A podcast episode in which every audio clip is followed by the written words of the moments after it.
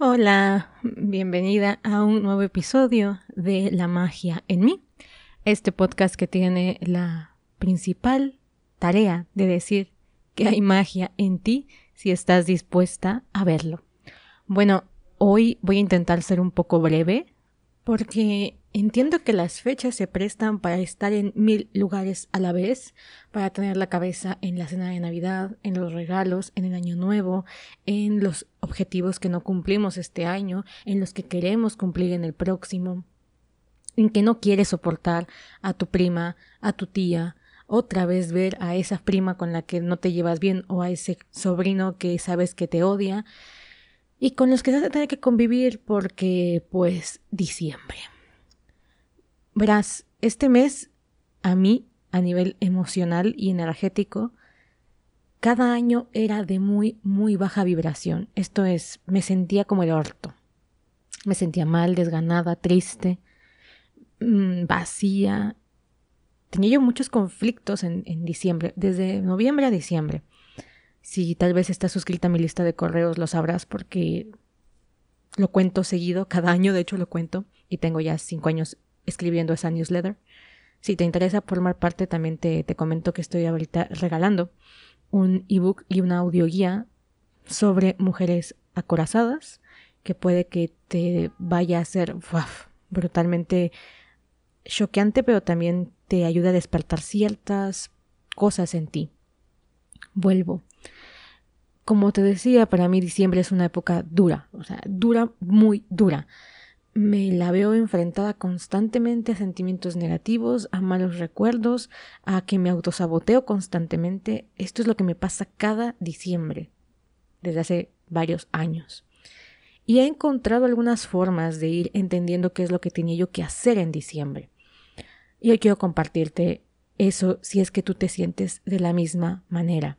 Si sientes que estás constantemente para los otros teniendo que resolver cosas que van a surgir porque tienes que dejar el trabajo las vacaciones, tienes que dejar todo listo, porque no sabes qué vas a hacer con el aguinaldo, porque tu familia ya te pidió el aguinaldo, porque tu pareja ya te dijo X, Z, oye, cosa de ve a su familia o ve a la tuya, porque no sabes cómo enfrentar a tu familia este año, porque no quieres escuchar reproches, porque no quieres escuchar la misma cantaleta de siempre, porque, porque, porque, y a veces puede que ni siquiera entiendas exactamente por qué te sientes mal, por qué te sientes triste, apagada, vacía, sin ganas.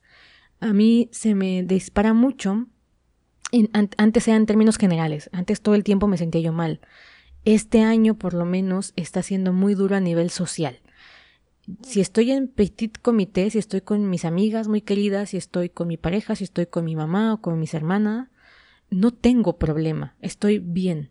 Pero cuando me fuerzan a convivir con otras personas, siento que mi energía no está como para estar soportando o entendiendo o desviando los comentarios, la crítica, la hipocresía que se suele dar en estas épocas cuando tienes que conectar con muchas personas y que también de mi parte es un poco hipócrita tener que estar sonriendo, tener que estar dando besos y abrazos cuando no tengo ganas, cuando no me siento en ese momento de mi vida. Esto también tiene que ver que la primera vez que creo lo viví fue cuando murió mi papá. Mi papá murió un 12 de diciembre y ese año, el 24 en la noche, estábamos cenando en un restaurante fancy Estábamos ahí pasándola, voy a ponerlo entre comillas, bien. Y yo simplemente sentía que no tenía que estar ahí. Que por alguna razón no era el momento para que yo estuviera festejando. El problema es que esto me sucedió cuando yo tenía 11 años y lo arrastré hasta hace unos dos o tres años. Entonces, bueno, nada más quiero como contextualizarte. Pasa mucho, puede que tenga que ver con tu historia personal, puede que tenga que ver con la historia familiar que estás viviendo, la gente con la que te tienes que reunir en estas fechas, pero también puede que sean otras razones que te voy a compartir ahora y que también quiero ayudarte un poco a que si todo esto te hace ruido, si todo esto de alguna manera te hace match, también sepas cómo puedes trabajar en diciembre tu interior o todo lo que vas sintiendo. Lo primero es validar. Y con validar me refiero a validar tus emociones. Es muy común que la gente externa te diga, te sugiera, te comente que esta fecha es la más feliz, que esta fecha es la que debería de ser algarabía y júbilo, tanto si eres religiosa o no lo eres, ya sea que porque vas a encontrarte con tu familia y es una época de fiesta, como porque en el rollo religioso llega la venida del Salvador, ¿no? Entonces, se supone que es fiesta. Y todo el mundo te dice, ay, alégrate, anímate, siéntete feliz, eh, deja los malos pensamientos atrás. Ya sabes, el típico amigo que tú tienes depresión y te dice, tú puedes. Y tú piensas, claro, gracias, es, no, porque no lo había pensado. Bueno, pues ese es el típico consejo que sucede en diciembre. Las personas que bajamos nuestra vibración, que nos sentimos anímicamente mal, nos jode mucho que la gente nos diga que tenemos que estar bien. Porque llega un momento en el que esos comentarios externos se convierten en nuestro diálogo interno.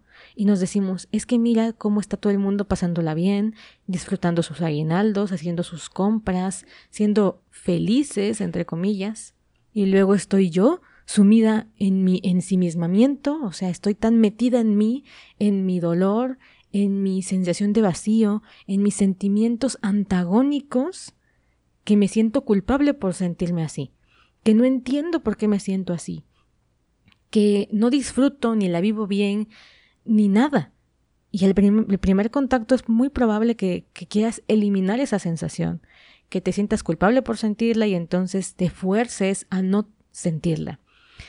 Para mí esto no va a ayudarte nunca a solucionar ningún problema y mucho menos un problema interior o una sensación interior. El primer paso es validar, es decir, sentir que lo que estás sintiendo es completamente válido y lo vas a tomar de esa manera. Estoy bien por sentirme como me siento, no me puedo forzar a, sentirme de otra manera.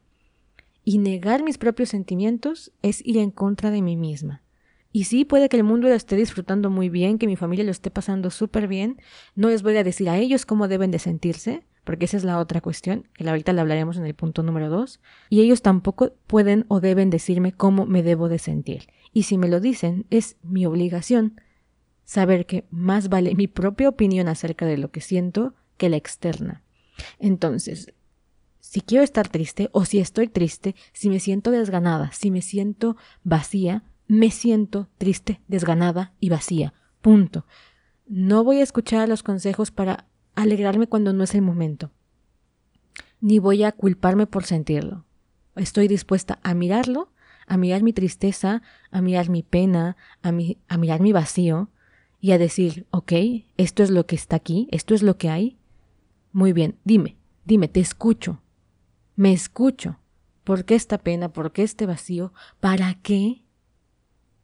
Y estoy dispuesta a, escuchar, a escuchar y a aceptar de dónde viene la pena, de dónde viene toda esta sensación y a no apartar la mirada, porque a veces la vida nos va diciendo por qué. Nos apanicamos tanto que fingimos que no nos está diciendo nada. Bueno, segundo punto. No te vuelvas un Grinch. este es un proceso muy personal si tú sientes todas estas cosas que, que pueden no ser explicables con palabras, no significa que los demás estén equivocados y tú estés correcta, o que los demás sean unos consumistas de mierda, o que los demás se dejen ir por las fiestas, o que los demás sean hipócritas, porque eso, como te comentaba en el capítulo pasado, nos pone en el papel de víctima, de todos están mal, yo estoy bien, todos no tienen la razón, yo la tengo, las emociones, creencias y vivencias de los otros no son las correctas, las mías lo son. Y esto lo puedes ver con el tema religioso o con el tema Grinch, que hay gente que critica demasiado a la gente que compra en exceso. Hay otras que critican demasiado a la gente que no vive religiosamente la Navidad o viceversa, la gente que no es religiosa critica y se burla de la gente que sí cree. Y esto solamente nos pone en un lado de la balanza en el de yo creo que tengo la razón, tú no, lo mío es bueno, lo tuyo es malo, lo mío es correcto, lo tuyo es incorrecto. Y nadie vive lo que vive el otro. Si tú no aceptas lo que está viviendo el otro, lo que está viviendo tu familia, lo que está viviendo la comadre que te cae mal, la prima que detestas, es poco probable que puedas aceptar lo que estás viviendo tú, porque te vas a estar constantemente negando el permiso para sentir. Tercer punto, ya creo que lo hablé alguna vez, el calendario agroclimático. lo que es arriba es abajo. Esto significa, como está la, la Tierra, como está el mundo energéticamente, naturalmente estamos nosotros. Estamos viviendo invierno en el hemisferio norte. Hemisferio norte que también, por cierto, a nivel astrológico entra en Capricornio. Entonces, la energía es una energía muy particular, muy especial. Diciembre, desde la antigüedad para nuestros antepasados, implicaba muerte, implicaba dolor, implicaba soledad, implicaba frío. Hazte esta imagen visual del invierno antiguo, donde la gente no tenía calefacción, donde la gente no tenía seguridad en sus hogares, donde todavía a veces sabían si iban a llegar a invierno o no. Todo el año se preparaban para estas fechas, porque sabían que llegando esta temporada iba a haber escasez, falta de alimentos, muchísimo frío, aumento en la tasa de mortalidad. Los animales hibernan, lo que significa que no hay animales que cazar, no se puede sembrar, no se puede cosechar. Todo está en un periodo oscuro. Hay más horas de oscuridad que de luz. Por tanto, las actividades de nuestros antepasados que no tenían luz artificial se acababan más temprano. Antes de las seis de la tarde ya tenían que estar recluidos en casa porque había peligro de morir allá afuera. hagamos esta imagen mental. Era muy duro el invierno. Muy duro. Entonces, a nivel energético, a nivel de memoria celular, de memoria ancestral, nuestros cuerpos entran en ese estado, se preparan para entrar en esa vivencia. Aunque tú creas que no te afecta el calendario agroclimático, aunque tú sientas que ya somos seres evolucionados y que ahora tenemos la luz eléctrica y tenemos comida en el supermercado, sí, Nuestras necesidades materiales están cubiertas. Pero hemos abandonado tanto la parte espiritual, hemos abandonado tanto la parte de conexión con la naturaleza, que no prestamos atención a cómo estos ciclos de luz, estos ciclos de clima, de frío, del calor, nos afectan y nos pegan en la parte emocional y en la parte espiritual. Así que tal vez esta es una de las muchas razones por las que diciembre o noviembre, diciembre te resulten muy pesadas de vivir. El universo, la Tierra, entran en este ciclo de muerte, vida, muerte. Ahorita estamos en la temporada de oscuridad, en la temporada de muerte. Y eso significa que nuestro estado anímico también se conecta con esa energía. En el cuarto, en la cuarta sugerencia que te voy a comentar hoy es esta energía que te cuento, esta energía de muerte, vida, muerte, también se traduce en ¿hiciste tu trabajo durante el año? Yo te contaba que los antepasados planeaban su vida en función del clima. ¿Esto qué significa? Que cuando iba llegando diciembre, ellos ya se habían preparado para la fecha. Ya habían cosechado lo que tenían que cosechar, ya habían cazado lo que tenían que cazar, y ahora era tiempo de resistir, de aguantar, de cobijarse unos con otros, de prestarse al fuego del dentro del hogar. Pero hubo un trabajo previo, hubo análisis, prevención y, por tanto, están preparados o estaban preparados. Si no estaban preparados, ¿qué pasaba? Bueno, había un peligro de muerte real. Hoy en día hay un trabajo que se hace a nivel material. Casi siempre nos preparamos para estar constantemente consumiendo y recibiendo tanto dinero como bienes materiales. Y la verdad es que hay una época del año en la que te va a ir mejor y una época en la que no. Para muchas personas es muy notorio cómo las ventas crecen y para muchas otras cómo bajan sus ventas o cómo baja su ganancia o el dinero del que disponen. Es muy normal que en diciembre haya una alta tasa de consumo que a veces rebasa la tasa de ingreso. Y también debes de preguntar eso de, porque a veces intentamos llenar vacíos con cosas. Bueno, así como la gente a veces se prepara para las compras navideñas y ahorra y vende o pone en empeño lo que tiene para llenarse de cosas materiales, también las personas debemos hacer un trabajo espiritual durante todo el año, espiritual y emocional. Si durante el año tú no trabajaste tu interior, tú no te miraste amorosamente, tú no trabajaste tus eh, capacidades, tus fortalezas ni tampoco trabajaste tus debilidades o tus zonas tristes y cabizbajas, o tu sombra, como decimos, que, que es trabajar la parte oscura de ti, llegado a diciembre, estás no preparada para afrontar diciembre, porque no hiciste el trabajo durante el año, porque te abandonaste durante todo el año. Entonces, no cosechaste cuando tenías que cosechar tu parte interior, tu parte espiritual, tu parte de fortaleza y voluntad, e intentar hacerlo a final de año, intentarlo hacer en diciembre, usualmente solamente trae frustración. Si tú en diciembre quieres emprender un proyecto, hacer algo nuevo, sentirte con la motivación a tope porque se supone que se acaba el año y no hiciste un trabajo durante los 11 meses anteriores, es bastante probable que no tengas la fuerza para encarar ese proyecto, que realmente anímicamente, emocionalmente, no te sientas preparada, no, no puedas fluir, te vas a topar, a topar constantemente con la pared y aparte te vas a sentir más sola. A veces en esta época buscamos más el cobijo de la familia. Es normal, en nuestra época antigua, nuestros antepasados se reunían en familia en, diciembre, en invierno. Ahora, como la familia se ha convertido en la casa de batalla, en los pleitos constantes, en la diversificación de opiniones, nos frustra todavía más que si fuera en otra época del año. Si tú te peleas con tus hermanos en junio, no es la misma sensación para nada que cuando te peleas en diciembre. Porque la energía de diciembre te pide cobijo, te pide apapacho, te pide cariño, te, te pide fuego del hogar.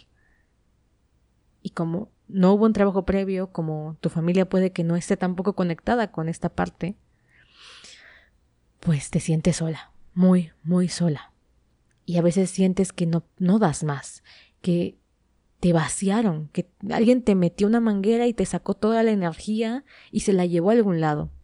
Y a veces no entiendes por qué. Bueno, puede que sea toda esta derivación de consecuencias de lo que te he contado hoy.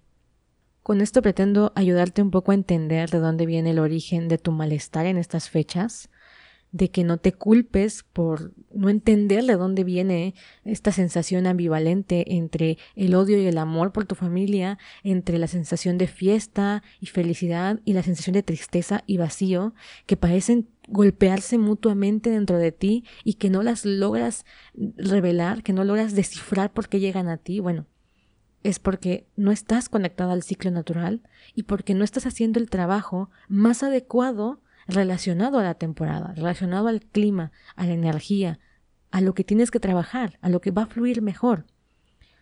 Entonces, para mí es vital que uno aceptes esa sensación, la valides, la respetes y si está en tus posibilidades, escúchate.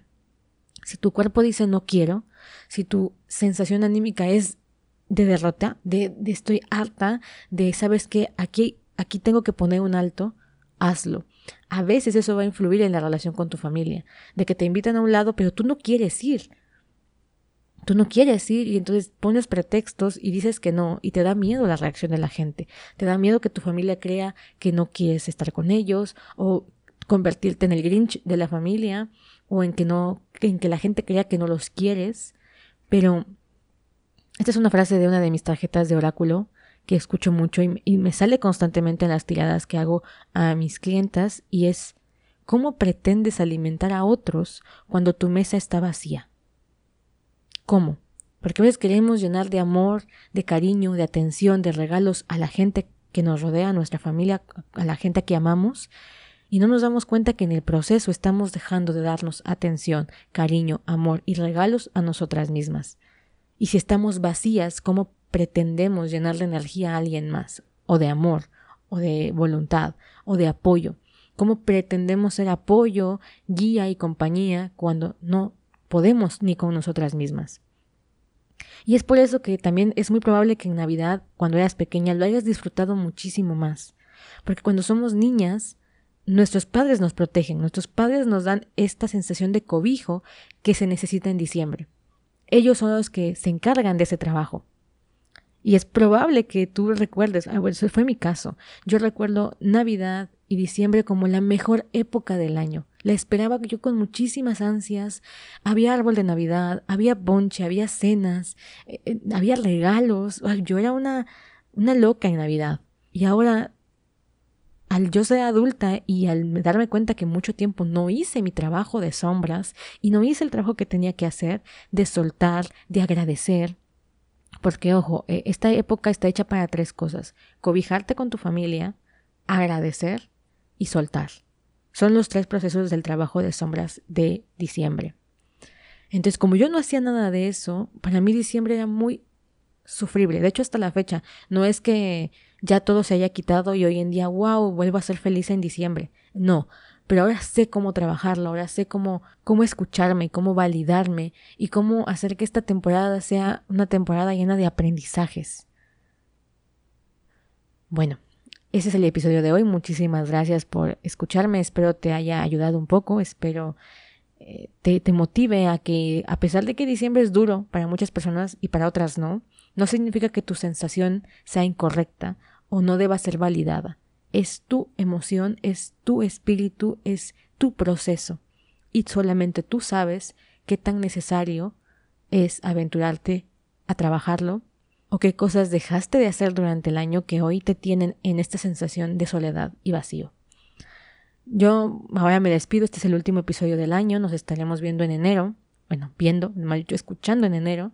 Espero que te pases bien la fiesta a pesar de todo lo que te he contado hoy. Mis deseos siguen siendo que lo disfrutes, porque son también los deseos que me hago a mí misma de decir, bueno, ¿sabes qué? Esto es lo que hay y aún así intenta vivirlo lo mejor posible. Y por último, hacerte una invitación, va a ser una invitación muy breve. Yo abrí la escuela mensual de la magia en ti en mi página web, es lamagiaenmi.com, así como se llama este podcast.com. Vas a encontrar mi página web y estoy sacando unos rituales de solsticio de invierno.